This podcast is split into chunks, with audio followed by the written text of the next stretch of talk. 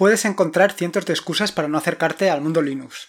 Desde que hay que instalarlo, que es tremendamente tanto instalarlo como utilizarlo, que no hay herramientas para trabajar en Linux. Pero te puedo asegurar que todas esas excusas no son reales. Hoy en día no hace falta instalar Linux en un ordenador, lo puedes comprar directamente. Hay empresas como puede ser Band o, Slimbook que directamente te ofrecen ya el ordenador eh, con tu distribución preferida instalada. Evidentemente, una vez que ya lo tienes instalado, pues no, no, es necesario que te preocupes de su instalación. Pero aunque te preocupes de instalarlo, aunque eh, decidas eh, comprar el ordenador con una instalación determinada, con una distribución determinada y cambiarlo a otra distribución, tampoco te tienes que preocupar, porque instalarlo es absolutamente sencillos. Yo creo que es mucho más sencillo que instalar un Windows. No te tienes que preocupar en ningún momento de drivers ni eh, ningún tipo de controlador parecido. Siempre y cuando tu ordenador no sea de la de última jornada. Si es lo último que tienes instalado, pues lo último que ha salido al mercado a lo mejor no están los controladores en el kernel de Linux. Eh, que sea tremendamente difícil. Evidentemente que no. Los entornos de escritorio, tanto Nome como Plasma son eh, tremendamente intuitivos. Dependiendo del uso que vayas a hacer, pues es probable que sea recomendable que utilices uno u otro entorno de escritorio. Pero en cualquier caso, eh, más sencillos o por lo menos igual de sencillos que, que Windows seguro que son. Y si tienes más problemas, pues siempre puedes recurrir a em, a distribuciones como puede ser Linux Mint con su entorno de escritorio Cinnamon, que te puede hacer la vida mucho más sencilla en tanto en cuanto el entorno es muy similar al de Windows. Luego, eh, el otro punto que he comentado es el tema de las herramientas para trabajar en Linux. El otro día te hablé sobre Markdown. Es posible que para ti Markdown pues a lo mejor esté un poco lejos eh, para incluirlo dentro de tu flujo de trabajo. Pero siempre tienes LibreOffice. Tienes que reconocer que utilizas muy poco del potencial que ofrece LibreOffice. LibreOffice es una suite ofimática brutal que te permite hacer casi cualquier cosa que te puedas imaginar. Tanto o más como podría ser con la suite ofimática de Microsoft. Sin embargo, eh, realmente utilizamos muy poco del potencial que nos pone eh, LibreOffice a nuestra disposición. Y es más, la mayoría lo utiliza como una simple máquina de escribir, no hace uso de las hojas de estilo, de las plantillas, en fin, que al final eh, realmente te daría lo mismo trabajar con LibreOffice que trabajar con Microsoft Office que cualquier otra suite ofimática. Te digo más, hay mucha gente que ni siquiera conoce que es posible eh, realizar trabajo colaborativo con, con suite ofimática tanto con Microsoft como con LibreOffice. Lo que sí que es realmente un problema, bueno, un problema dentro de lo que cabe, es el aspecto estético de LibreOffice, que es un aspecto noventero.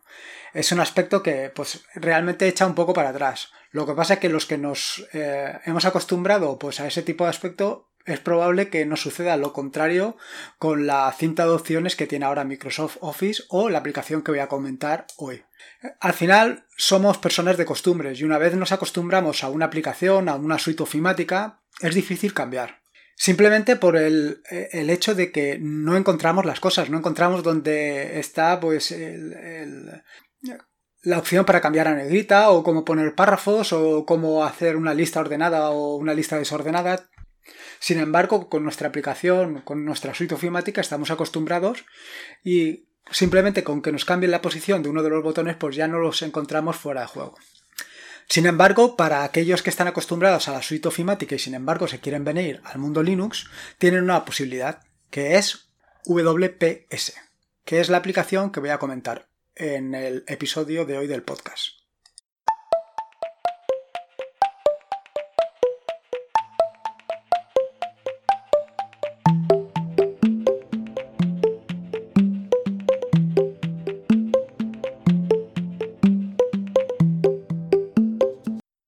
Mi nombre es Lorenzo de Atareado.es y este es el décimo episodio del podcast, un podcast sobre GNU Linux, Ubuntu, Android y software libre. Aquí encontrarás desde cómo ser más productivo en el escritorio o montar un servidor de páginas web en un VPS hasta cómo convertir tu casa en un hogar inteligente.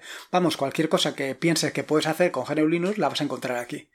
En esta nueva entrega del podcast te voy a hablar sobre WPS, una suite ofimática privativa pero gratuita que se caracteriza por tener un aspecto muy similar y parecido al de la suite ofimática de Microsoft Office. Antes de meterme con el tema de WPS, de la suite ofimática eh, china, te quiero comentar los dos artículos que he escrito, bueno, realmente que voy a escribir porque los tengo todavía ahí eh, a medio cocinar, esta semana. Y antes, antes de eso, te tengo que recordar que ya está disponible el feed, eh, que es https www.atarea.es barra mp3-feed. Eh, es un poquito lioso porque lo quería hacer tan sencillo que al final lo he hecho complejo. Pero bueno. Eh, lo que te iba a comentar sobre el tema de los dos artículos que he escrito esta semana, y es lo primero es decirte que esta semana va de servidores, eh, ya sea en tu Raspberry Pi o en tu VPS.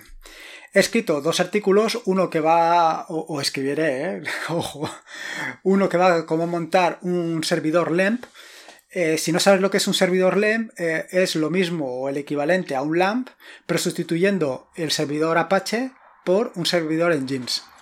Y el resto de piezas del puzzle son las mismas, MariaDB y PHP como lenguaje. Ya te adelanté la semana pasada, en alguno de los podcasts de la semana pasada, que había estado cambiando Apache en mi VPS por eh, Nginx. Y me había encontrado con que no solamente eh, se trata de un servidor que es bastante más rápido que Apache, sino que además el consumo de recursos que hace es inferior. Con lo cual he ido implementándolo en los diferentes chismes que tengo, tanto en el VPS como en la Raspberry. El segundo de los artículos trata de eh, igualmente sobre cómo eh, el servidor que he comentado anteriormente lo puedes tener en tu casa, pero accesible desde cualquier punto del mundo. Y esto aunque tengas una IP dinámica, que es el principal problema que tenemos. Para ello lo que hago es explicarte cómo lo he hecho utilizando los servicios de DACDNS.org. Además, en el mismo artículo te explico cómo añadir el certificado de Let's Encrypt para que el servidor que han montado sea seguro. En fin, un completo entre un artículo sobre LEMP y el otro artículo sobre DAC-DNS y eh, Let's Encrypt lo tienes todo preparado para funcionar. Aparte de esto, y a raíz de una pregunta de un, lector del blog, ha surgido el tema de este podcast precisamente, que es VPS, y he creado eh, dos paquetes y he actualizado un tercero. El primer paquete se llama WPS-S, el segundo WPS-Funds y el último que es una actualización de un paquete que ya tenía que es WPS Dictionary Install. Eh, estos tres paquetes están enfocados a WPS y te comentaré más adelante de qué van, pero ya te puedes hacer una idea por los nombres. ¿Qué es WPS? Como adelantado en la introducción, se trata de una suite ofimática con un aspecto muy similar a Microsoft Office y desarrollada por la compañía Kingsoft del gigante asiático, China. Se, trata de una, de una compañía china y la aplicación eh, está desarrollada por desarrolladores chinos.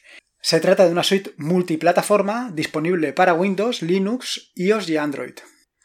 Lo primero es advertirte, aunque yo creo que ya te lo he comentado, que no se trata de eh, eh, software libre tiene una versión gratuita, pero no es software libre, con lo cual muchos podemos o serán reticentes a instalar una aplicación de estas características y además viniendo del gigante asiático en sus equipos. Pero bueno, es una alternativa muy interesante, sobre todo por la gestión tan conseguida que hace de los documentos de LibreOffice. Digo, perdón, de Microsoft Office.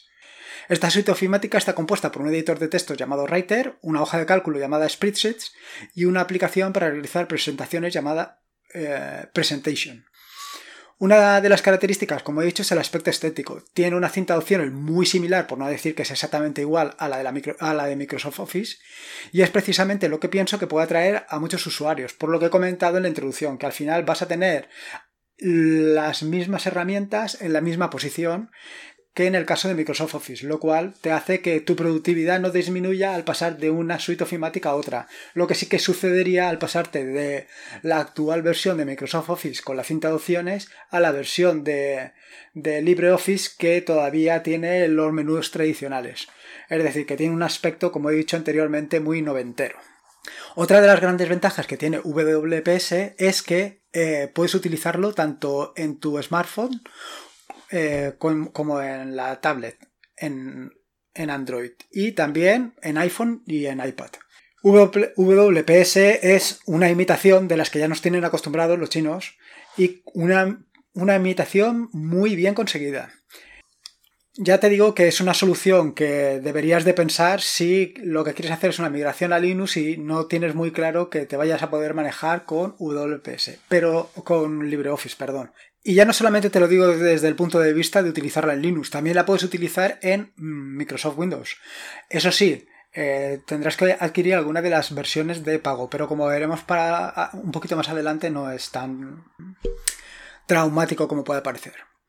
¿Qué características presenta? Bueno, primero, eh, la versión de Linux es compatible con Fedora, CentOS, OpenSUSE, Ubuntu, Mint, Nopis y algunas más. Tiene soporte para arquitectura de 32 y 64 bits. Como he comentado, es totalmente compatible con Microsoft Office y tiene corrector ortográfico en más de 10 idiomas. Aquí te tengo que decir una cosa, y es que eh, en la última versión, que es la que te puedes instalar ahora, no está ni, eh, la versión en español ni los diccionarios disponibles.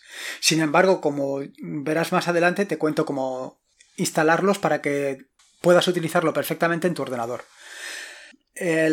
La primera de las aplicaciones, Writer, es totalmente compatible con los formatos de Microsoft Office Doc y DocX. Te permite insertar cualquier objeto en la hoja, ya sean fotos, gráficos, cuadros, en fin, como cualquier otra, como lo harías exactamente en Microsoft Office.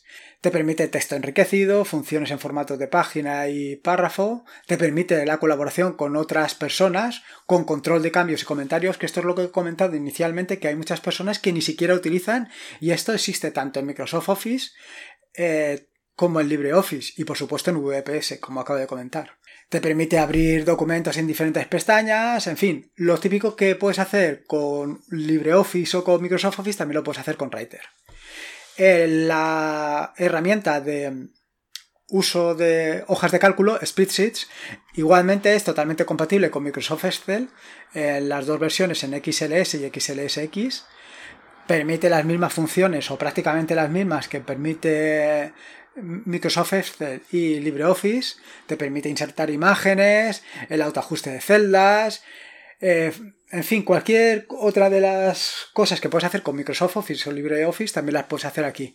Y ya te digo que la gran ventaja que tiene es que es totalmente compatible, es decir, cualquier, cualquier hoja de cálculo que hayas hecho con LibreOffice la vas a poder abrir con WPS y el formato se va a mantener, tanto en las hojas de cálculos como en Writer. Eh, y por último, la última de las herramientas que hay disponible es Presentations, que es una aplicación que se utiliza para eh, realizar presentaciones, como su propio nombre indica. Y en fin, es exactamente igual como, como el resto de herramientas de la suite ofimática. Te permite hacer prácticamente casi cualquier cosa que puedes hacer con las otras suites. Tengo que decirte que la versión para Linux está en desarrollo, aunque funciona perfectamente y tiene una comunidad de colaboradores que son los que participan en la traducción del proyecto y que en la versión que he comentado solamente está en chino e inglés, aunque veremos cómo ponerlas en español. Se encuentra disponible para descarga en paquetes DEV y RPM. Otra de las grandes ventajas que presenta la versión para Linux y que me ha llamado poderosamente la atención ha sido el consumo de recursos que hace, y es que apenas llega a los 250 o 300 megas de RAM. Esto comparado con un Google Chrome, pues imagínate, eh, Google Chrome sin pestañear se puede ir al giga o al giga y medio y eso sin pestañear, que si le pones 4 o 5 pestañas la cosa llega a límites insospechados. Como decía, en el caso de Windows puedes adquirir una licencia por 30 dólares anuales o una de por vida por 80 dólares. Más o menos, ¿eh? los precios los he mirado hoy en la página web para incluirlos en este podcast. ¿Cómo puedes instalarlo? Bueno, para el caso de Linux, como digo, tienes una versión gratuita y la puedes descargar de la página que te indico en las notas del programa. Esta versión está única y exclusivamente en inglés y en chino. Pero, como te decía anteriormente, he creado un paquete que se llama WPS que te permite añadir soporte para español. Es decir, una vez instalado, eh, te sales de WPS, vuelves a entrar y seleccionas la opción en español y tendrás la aplicación completamente traducida al español. El otro problema que tiene es los diccionarios, y es que actualmente no tiene diccionarios en español.